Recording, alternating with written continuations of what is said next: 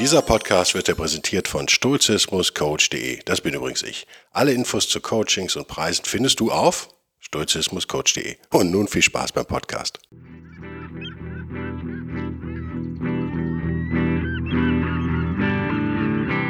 Der wilde Stoiker. Moderner Stoizismus für ein gutes Leben.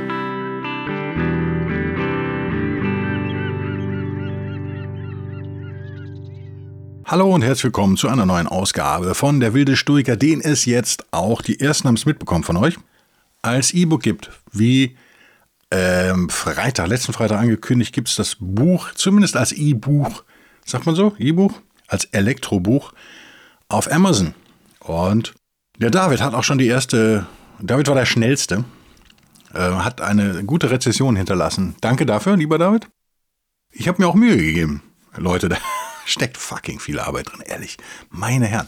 So, jetzt kamen aber schon die ersten Fragen. Der Felix hat mich heute ange, angefunkt auf über Patreon, dass er so ungern bei Amazon kauft und ob es das auch woanders gäbe. Äh, nö, momentan nicht. Nicht, weil ich faul wäre, sondern weil ich, wenn ich, wenn ich es euch über die Webseite anbieten würde, Hätte ich quasi einen Online-Shop, dann könnte ich, äh, dann müsste ich ganz andere Impressumspflichten erfüllen, dann könnte ich abgemahnt werden.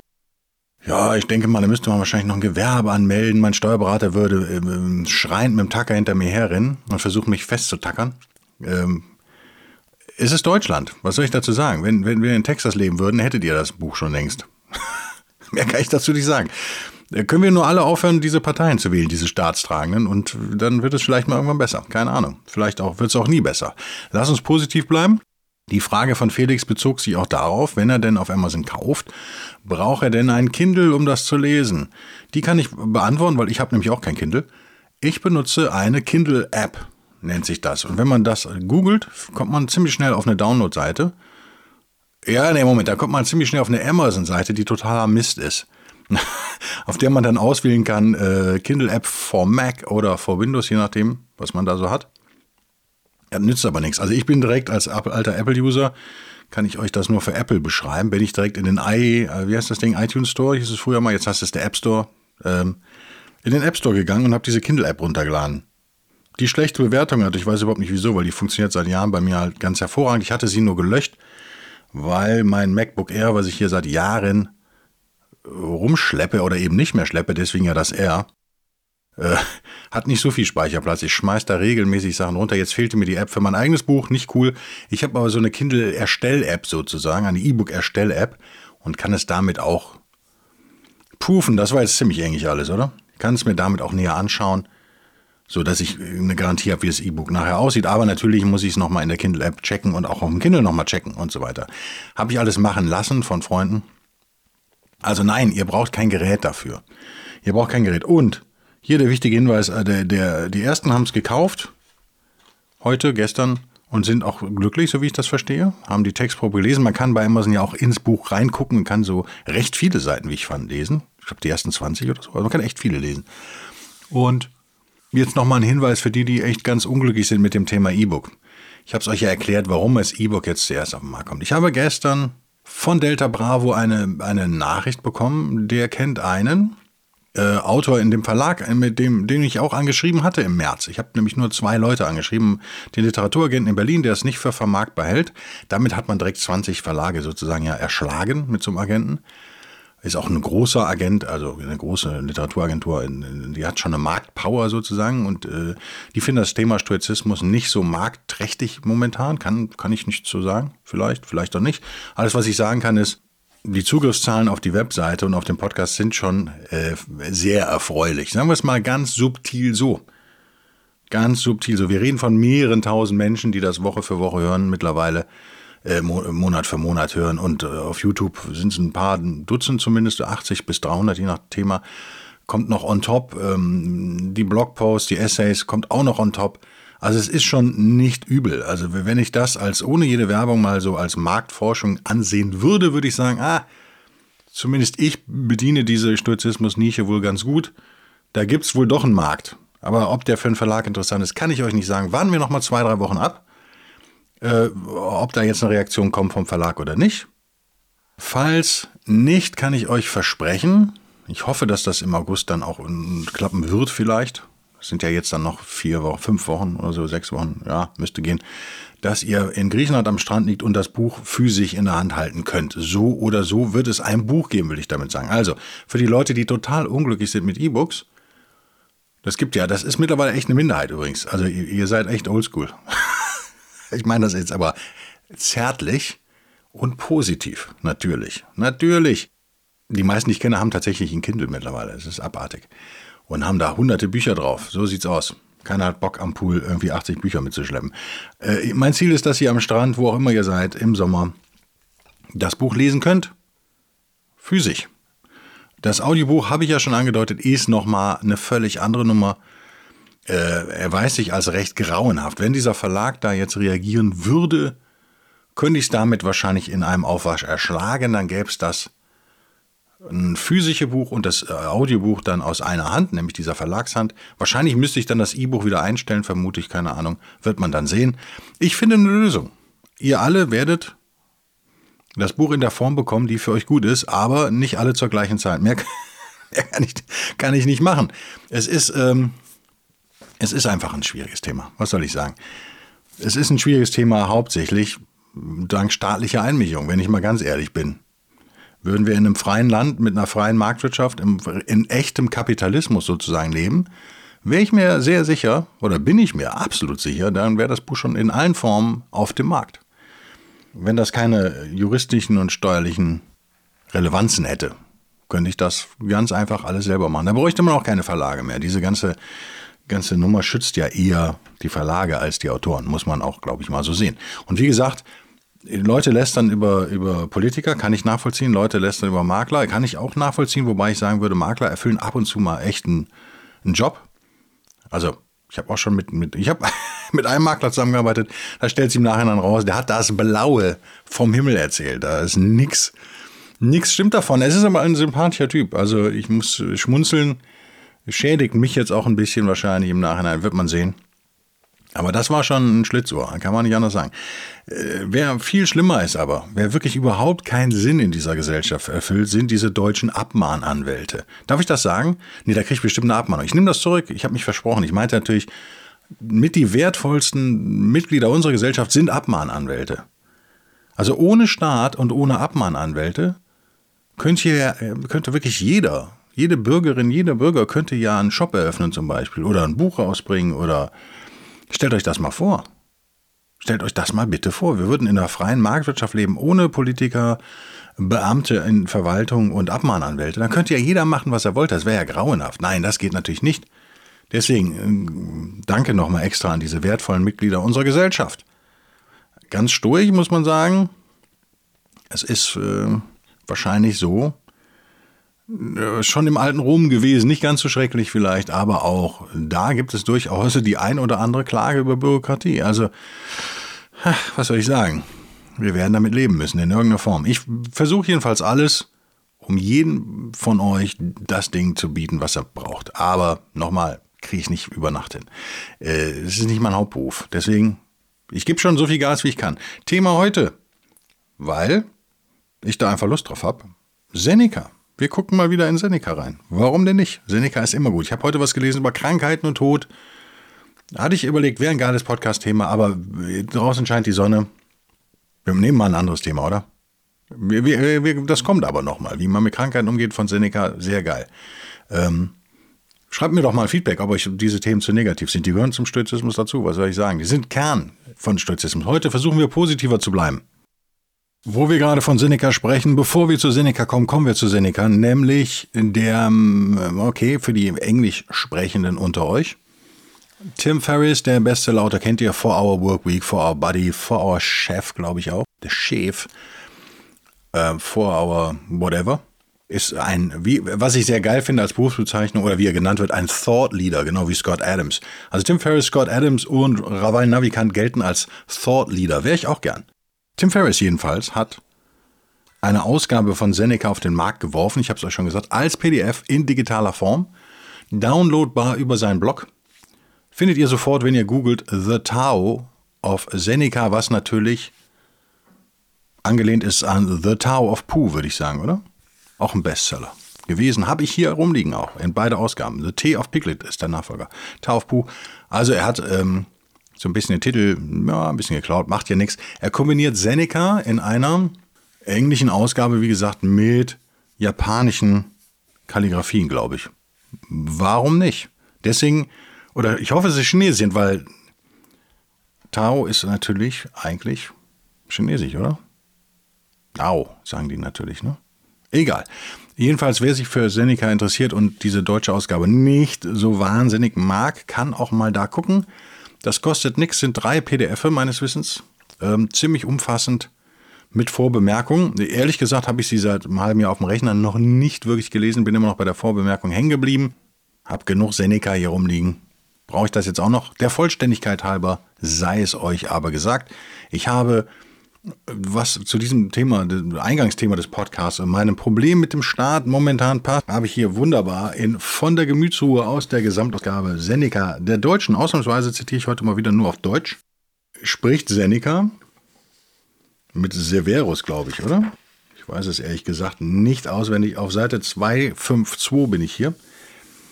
Redet er darüber, was eigentlich das Beste ist naja, also wie man den, den ähm, Lebensüberdruss sozusagen abhelfen kann, wie man wieder positiv und powervoll reingeht. Und er redet dann davon, dass Athleten natürlich auch äh, den ganzen Tag in der Sonne trainieren, bla bla bla.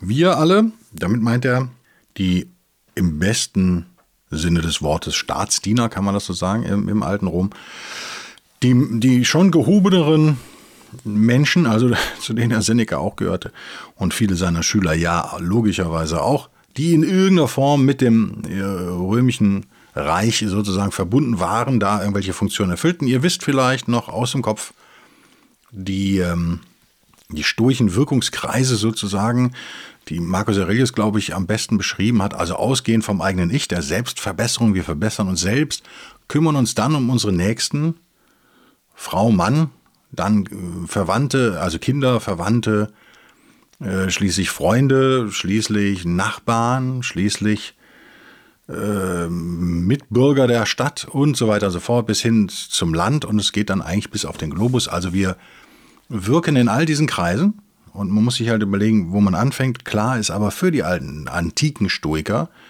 war der Dienst äh, an der Gemeinschaft wichtig und der Dienst am Staat ehrenhaft sozusagen.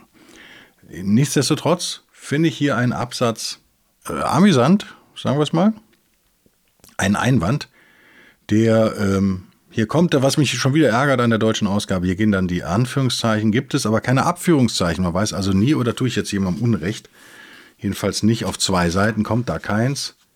Ja, ganz am Ende kommt eins. Also nach zweieinhalb Seiten kann das sein, dass. Äh, ja, okay. Wir nehmen das so hin. Ich fand den Einwand ganz schön. Seneca sagt, denn hat man sich einmal vorgenommen, sich seinen Mitbürgern und Mitmenschen nützlich zu erweisen, Bellberg unterbricht und sagt, ja, das sollten wir als Stoikerin und Stoiker. Seneca fährt fort, so ist es die beste Schulung und zugleich Forderung, wenn man sich mitten in den Strudel des Geschäftslebens hineinstürzt und nach Kräften dem Gemeinwesen wie dem Einzelnen dient. Aha, ihr merkt's, es ist nicht nur der Staatsdienst sozusagen, sondern explizit das Geschäftsleben schließt Seneca ein. Fazit hier schon nach einem Satz. Stoizismus ist weder Askese, habe ich jetzt schon, glaube ich, mehrmals erklärt, ist im Buch äh, auch nochmal auf einer Seite oder zwei erklärt. Da wird es, glaube ich, echt jedem klar. Noch ist es Faulheit. Also als Stoikerin oder Stoiker könnt ihr jetzt nicht den ganzen Tag in der Hängematte liegen und euch dabei gut fühlen. Nein, wir wollen raus ins Leben, das ist eben der Unterschied zu Epikurern und, und äh, Zynikern und Asketen. Raus ins Leben, etwas bewirken. Aber nicht nur egoistisch unsere eigenen Ziele im Kopf behalten, sondern tatsächlich auch ab und an mal an den Nachbarn und das Gemeinwesen und so weiter denken. Er nennt es hier in der deutschen Übersetzung, heißt es ja auch, dem Gemeinwesen wie dem Einzelnen dienen. Ja, genau, das ist so eine Essenz von Stoizismus tatsächlich. Jetzt kommt das berüchtigte Anführungszeichen, was dann erst nach gut zwei Seiten abgelöst wird. Also ich nehme meine, ich entschuldige mich dem Anaconda Verlag gegenüber, ihr habt ans Abführungszeichen gedacht. Aber bei dem wahnwitzigen Ehrgeiz der Menschen sagt man, und bei der Menge der Verleumder, die Recht in Unrecht verdrehen, entbehrt die schlichte Ehrlichkeit des nötigen Schutzes. Und immer hat man mit mehr Hemmung als mit Erfolg zu rechnen. Darum muss man sich vom Forum und von der Öffentlichkeit zurückziehen. Aber wirkliche Geistesgröße hat auch im Privatleben Raum genug, sich zu entfalten. Das erklärt er in der Folge. Aber der Anfang ist schön, passt hervorragend zu meinen ersten Minuten dieses Podcasts, findet ihr nicht? Es gibt einen wahnwitzigen Ehrgeiz da draußen, würde ich total unterschreiben. Also einiger Menschen, vieler Menschen vielleicht. Und es gibt eine Menge der Verleumder. Was machen die? Naja, die verdrehen Recht in Unrecht. Und genau deswegen brauchen wir noch mehr Staat in Deutschland und wir brauchen noch mehr Abmahnanwälte. Das ist total wichtig. Damit diese Verleumder, die Recht in Unrecht verdrehen, endlich in Zaum gewiesen werden. Ja? Geht ja so nicht weiter. Was ist die Folge daraus, aus diesen beiden Fakten, die, wie ihr merkt, damals genauso galten, wie sie heute gelten? Na, die Ehrlichkeit ich suche gerade die Stelle, die schlichte Ehrlichkeit des, entbehrt des nötigen Schutzes. Soll heißen, wenn wir ehrlich sind, sind wir so ein bisschen schutzlos, teilweise. Wir sind in jedem Fall die Minderheit, oder? Würdet ihr mir zustimmen? Das ist meine Lebenserfahrung. Wenn man sich wirklich versucht, äh, bemüht, tugendhaft zu sein, schließt das ja äh, eine Ehrlichkeit mit ein. Und ich merke immer mehr, gerade im Geschäftsleben ist natürlich strategisches Denken angesagt. Und das passt nicht immer zur Ehrlichkeit. Heißt nun nicht, dass wir, dass alle Leute, mit denen man im Geschäft zu tun hat, Lügner sind, das nun überhaupt nicht, aber man muss, glaube ich, echt immer abwägen, was man, wie man sich verhält, was man sagt und so weiter und so fort. Je größer der Konzern, desto schlimmer wird das mal, soweit ich gehört habe. Ich bin ja nicht in einem großen Konzern. Aber einige meiner Freunde haben da durchaus Konzernerfahrung. Das wird dann immer unlustiger. Und ich glaube, jeder, der in so einem Konzern arbeitet, muss sich tatsächlich fragen, wann die, und in der Bürokratie natürlich erst recht, also es bezieht sich jetzt nicht auf Marktwirtschaft oder sowas, also jeder Staatsdiener muss sich natürlich auch ständig eigentlich fragen, ist das noch tugendhaft, was er da macht, oder ist es reiner Eigennutz, ist es Feigheit, die eben das Ich beschützt sozusagen. Die ehrlichen Leute brauchen Schutz, das kann man, glaube ich, hier rauslesen, und der fehlt denen oft. Und als, wenn, wenn dieses Zitat stimmt hier, dann hat man, wie, wie hier schön gesagt wird, immer mit mehr Hemmungen als, äh, Hemmung als mit Erfolg zu rechnen. Sprich, das wird wahrscheinlich nicht erfolgreich sein, was man da unternimmt mit seiner Tugendhaftigkeit und seiner Ehrlichkeit. Und das kann dazu führen, dass man beschließt, sich vom Forum, also das haben wir ja nicht mehr, aber aus der Öffentlichkeit zurückzuziehen. Und dann sagt Seneca, naja, wir sind aber eben keine Tiere. Der Löwe oder das Zebra, dachte das Zebra, nee, er sagt aber den Löwen auf jeden Fall, deren Ungestüm durch Käfige unschädlich gemacht wird, sprich, die werden eingesperrt. Das ist anders als bei Menschen. Die Menschen wirken eigentlich in der Zurückgezogenheit am stärksten. So die Behauptung. Warum ist das so? Naja, man kann sich auch zurückziehen, wie Seneca hier beschreibt, und trotzdem seinen Mitmenschen mit Rat und Tat zur Seite stehen. Man kann trotzdem auch dem Staat, dem Staate durchaus nützlich sein, äh, auch wenn man kein Amt innehat oder Richter ist und so weiter und so fort. Das heißt, ich habe hier noch unterstrichen auf der Seite 253 als Folge daraus, Zitat, Wer dem Rennen des Menschen nach Geld und Genuss sich nach Kräften entgegenstemmt und, wenn nichts anderes, es doch wenigstens aufhält, der wirkt bei aller Zurückgezogenheit doch für das öffentliche Wohl. Zitat Ende. Ihr merkt, worauf es hinausläuft? Wir erkennen, aufgrund unserer Ratio sind wir als Stoikerinnen und Stoiker in der Lage zu erkennen, was gut ist, was ehrlich ist, was natürlich ist, was göttlich ist, was nützlich ist.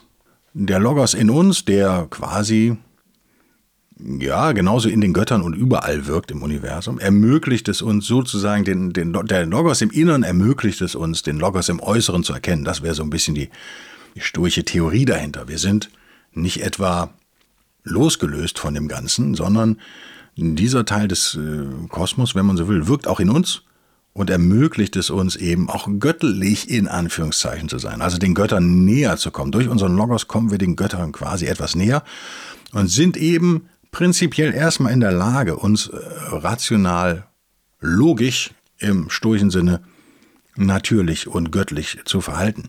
Wenn wir das tun und konsequent tun, also wenn wir einfach gesagt stoisch leben, tun wir das Richtige, hoffentlich. Und sind allein dadurch unseren Mitmenschen und unserem Staat nützlich.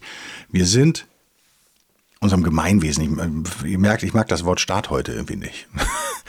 lass uns Gemeinwesen sagen, das kam ja auch eben. Das ist, glaube ich, das bessere Wort. Wir sind der Gesellschaft, ist auch ein schönes Wort, wir sind der Gesellschaft äh, dienlich, indem wir uns selbst verbessern. Das ist ja was, was ich ihm immer wieder versuche zu betonen in diesem Podcast. Martin Luther King, äh, Gandhi, Menschen, die sehr an sich gearbeitet haben. Ich glaube, das kann man jetzt mal so stehen lassen. Und trotzdem extrem in der Welt ja gewirkt haben. Aber es bedarf, in meinen Augen ist es so, ihr könnt mir echt gerne widersprechen, gebt mir Feedback, dass wir zuerst an uns selbst arbeiten müssen. Und dazu ist diese Zurückgezogenheit, von der Seneca hier spricht, natürlich absolut hilfreich.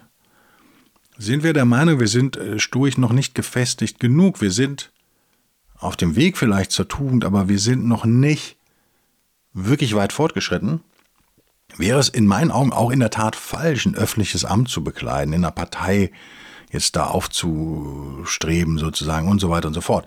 Das ist ja vielleicht sogar die Krux, die wir heute haben. Das, ähm, ihr merkt es, ich bin im Moment bin ich wieder sehr, poli sehr politisch, dass wir jetzt so eine Kaste von Berufspolitikern haben, das war, glaube ich, auch in der deutschen, im deutschen demokratischen System so nicht vorgesehen. Also die Parteien haben eine Macht, die definitiv zu stark ist. In meinen Augen, als Politikwissenschaftler, der aber ja nie aktiv als Politikwissenschaftler gearbeitet hat, aber immer eine Meinung hat zu den Dingen, dienen die Parteien ja nur noch der, dem, als Karrierebrett, sozusagen Sprungbrett für Berufspolitiker. Das ist eigentlich nicht das, was wir wollen, oder?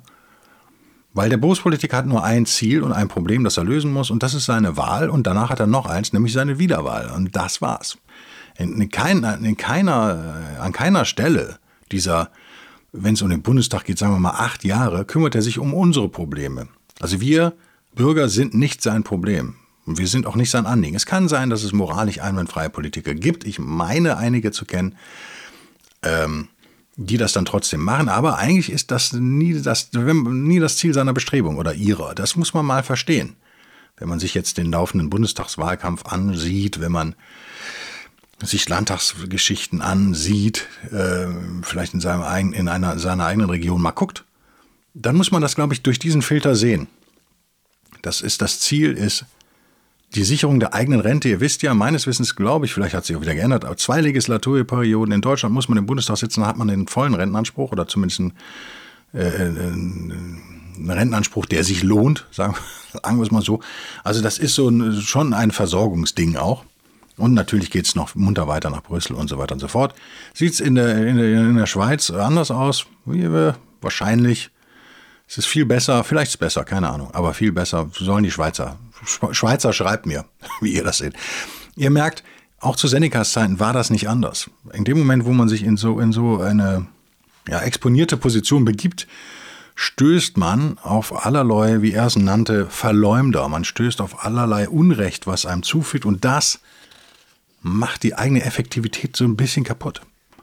Das muss einem klar sein. Also man startet vielleicht mit hohen Ansprüchen, aber was man am Ende erreicht, wird wahrscheinlich wenig sein. Also daher, so verstehe ich dieses Zitat an dieser Stelle, vielleicht liege ich aber auch völlig daneben, ist es okay, sich zurückzuziehen und erstmal an sich selbst zu arbeiten. Beides ist okay. Ihr merkt, auch da ist Stoizismus nicht leicht zu verstehen. Einerseits fordern wir ja ein Engagement vom Stoiker und der Stoikerin, aber wie dieses Engagement aussieht, ist total individuell. Das, glaube ich, ist auch mal wichtig festzuhalten an dieser Stelle. Ob man jetzt der Omi über die Straße hilft einmal am Tag oder äh, eben in einem Parlament sitzt, ist eine individuelle Entscheidung. Das ändert aber nichts an, an dieser stoischen Grundmaxime, dass wir an unserer eigenen Verbesserung arbeiten sollten, genauso wie an der Verbesserung der Welt. An dieser Stelle muss ich mich, es wird wieder wild, das ist der wilde Stoiker, an dieser Stelle muss ich mich formal selbst korrigieren, nicht innerlich, nur formal. Das Zitat, aus dem ich zitiert habe, eben ist von Antenodorus, den Seneca allerdings kritisiert, aber am Ende, glaube ich, werdet ihr merken, liege ich total richtig. Und zwar kommt jetzt Senecas Meinung, dann auf Seite 254. Und er sagt, okay, mit diesen Einwänden, die ich eben gebracht habe, die dazu führen, dass man sich zurückzieht, das geht Senecas Meinung nach bei Antenodorus viel zu schnell. Und Zitat Seneca, ich will zwar nicht leugnen, dass man ab und zu den Rücktritt antreten, den Rückzug antreten müsse, aber bedächtigen Schrittes und ohne Preisgeben der Feldzeichen, unter Wahrung der soldatischen Ehre und so weiter und so fort. Also, man zurückziehen ja, ab und an ja, aber nicht zu schnell. Folgendes Verhalten, sagt Seneca, dürfte meines Erachtens der Mannhaftigkeit, ich denke, das gilt auch für die Stoikerin, und dem, der sich ihrer befleißigt, ziemen. Wenn das Schicksal die Übermacht hat und uns die Möglichkeit zur Fortsetzung unserer Tätigkeit abschneidet, so darf man nicht sofort den Rücken wenden und wehrlos fliehend einen Schlupfwinkel suchen, als gäbe es irgendeinen Ort, wohin uns das Schicksal nicht verfolgen könnte, sondern man ziehe seiner Wirksamkeit zunächst engere Grenzen und suche mit Auswahl etwas ausfindig zu machen, wodurch man sich dem Staate nützlich erweisen kann. Jetzt wäre ich fast erstickt, so lang war das Zitat. Ihr merkt, auch Seneca, ich glaube, ich lag jetzt in der Mitte zwischen Antenodorus und Seneca. Also Antenodorus sagt ja, ja, es gibt so viele Rechtsverdreher und so viele äh, Widrigkeiten, dass es völlig okay ist, dass man sich dann zurückzieht. Seneca sagt, äh, ja, ab und an zurückziehen, ja, aber bitte unter Wahrung der soldatischen Ehre nicht zu schnell, selbst bei härtesten Widerständen, nicht dem Feind den Rücken zu kehren, bedächtigen Schrittes sich zurückziehen. Und dann wird es entscheiden, und, das, und ich lag so in der Mitte. Ne? Und jetzt kommen wir aber alle zusammen, hoffe ich. Sondern man ziehe seiner Wirksamkeit zunächst engere Grenzen. Das ist der entscheidende Satz. Das, der Rückzug heißt nicht etwa, dass wir aufhören, wirksam zu sein, sondern wir, diese, wir schauen uns nochmal diese sturchen Wirkungskreise an, diese konzentrischen Kreise, und nehmen einfach den nächst, möglich, äh, nächsten möglich engeren sozusagen. Also wenn wir merken, dass wir im Bundestag einfach nicht klarkommen, weil alle zu verlogen sind, dann gehen wir vielleicht auf die Landtagsebene wieder runter. Und wenn wir da merken, da kommen wir auch nicht klar, dann gehen wir vielleicht auf eine Gemeindeebene runter. Das wäre jetzt in der Politik und vielleicht im Privaten, ja, treten wir aus der Partei aus und wirken nur noch in unserem Mietshaus. Wie auch immer. Das ist ja eine höchst individuelle Sache. Wichtig ist, glaube ich, hier für Seneca an der Stelle und für mich auch, dass man nicht aufhört zu wirken. Also es gibt nicht dieses Schwarz-Weiß. Ich habe es versucht und es war schrecklich. Ich habe jetzt aufgehört, sondern naja, dann geh halt einen Schritt zurück, mach die Kreise enger. Ich glaube, das ist das, was Seneca uns hier sagt. Und da würde ich zustimmen. Und ich würde ihm besonders in den modernen Zeiten zustimmen, die mich ein wenig an römische Zeiten tatsächlich erinnern. Ihr merkt, wir haben immer mehr Demokratieverdruss, wir haben immer mehr Kapitalismusverdruss, wir haben immer mehr Sozialismus schick. Das wird wieder schick, auch wenn die Leute weder Kapitalismus noch Sozialismus verstehen. Das äh, muss man auch, glaube ich, nicht, um auf Instagram posten zu können. Das kann man auch so. Und äh, Meinungsfreiheit ist nicht mehr selbstverständlich. Und all diese Dinge gab es natürlich im alten Rom auch. Also diese Probleme gab es auch, das ist nicht neu.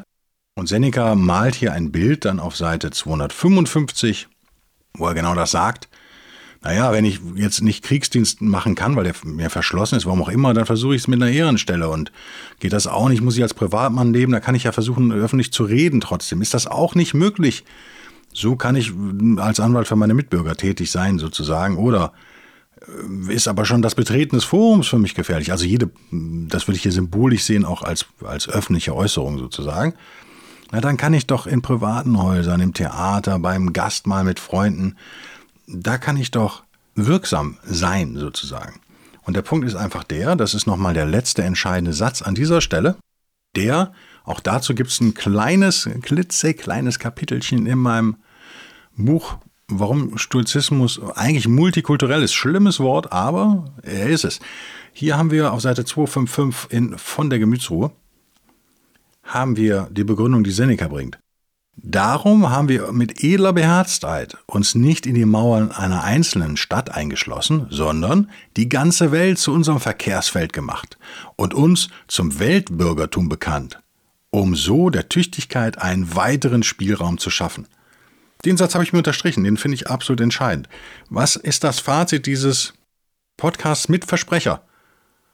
Ich habe das Zitat ja nicht Antenodorus zugeordnet. Schande über mich, Schande, Asche auf mein Haupt, aber das Fazit ändert sich natürlich überhaupt gar nicht dadurch, durch diesen Fauxpas, durch diesen üblen, üblen Versprecher, der mir da passiert ist. Mensch, wir haben als Stoikerinnen und Stoiker die Verpflichtung, würde ich schon fast sagen, der Tugend sozusagen ein Werkzeug der Tugendhaftigkeit zu sein. Lass es mich so formulieren. Am Ende bedeutet das, Gutes zu bewirken.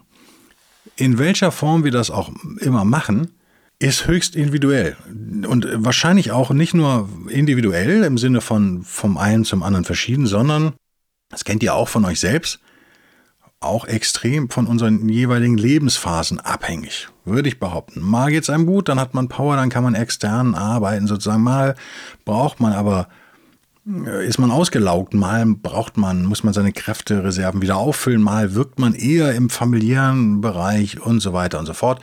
Ich glaube folgendes, das als würde ich, würde ich euch gerne als Fazit ein bisschen mitgeben, dass wir, wenn wir nicht stoisch sozusagen geschult sind, zum Beispiel, weil ihr, weil wir nicht den, den wilden Stoiker-Podcast hören oder das hervorragende E-Book für 9,99 Euro auf Amazon lesen, dann könnte es vielleicht passieren, dass wir etwas versuchen, dann auf Widerstände stoßen, halt auf Rechtsverdreher, äh, wie er so schön gesagt hat, und so weiter und so fort, der Antenodorus. Und dass wir daraus genau das Verhalten von Antenodorus auch übernehmen und uns dann so ein bisschen frustriert zurückziehen. Und da würde ich mit Seneca übereinstimmen, äh, ein Rückzug ist manchmal nötig, aber vielleicht sollten wir nicht aufgeben. Der Seneca sagt ja, wir sollen uns nicht zu schnell zurückziehen, wir sollen weiter kämpfen. Ich würde es ein bisschen anders sehen, ich würde es anders formulieren. Ich würde sagen, wenn wir in dem einen Bereich auf Widerstände stoßen, die es uns wirklich vermiesen, sage ich jetzt mal, da weiter konstruktiv und positiv zu sein, dann sollte uns das keine schlechte Laune machen, weil wir wissen als Stoikerinnen und Stoiker, dass wir Weltbürger sind. Uns gehört die ganze Welt und wir dienen eigentlich auch der ganzen Welt. Will sagen, es gibt eigentlich keine Ausrede, nicht tugendhaft zu sein. Wenn euch das in einem einen Land nicht möglich ist, dann könnt ihr das aber in einem anderen Land machen. Wenn ihr das auf der einen Party nicht machen könnt, könnt ihr es auf der anderen Party machen. Ihr wisst, worauf ich hinaus will. Also äh, je nach Lebensumstand, in dem wir gerade stecken, je nach Situation, äh, geografisch, äh, monetär, alle, alle Faktoren spielen da eine Rolle wirken wir jeweils anders.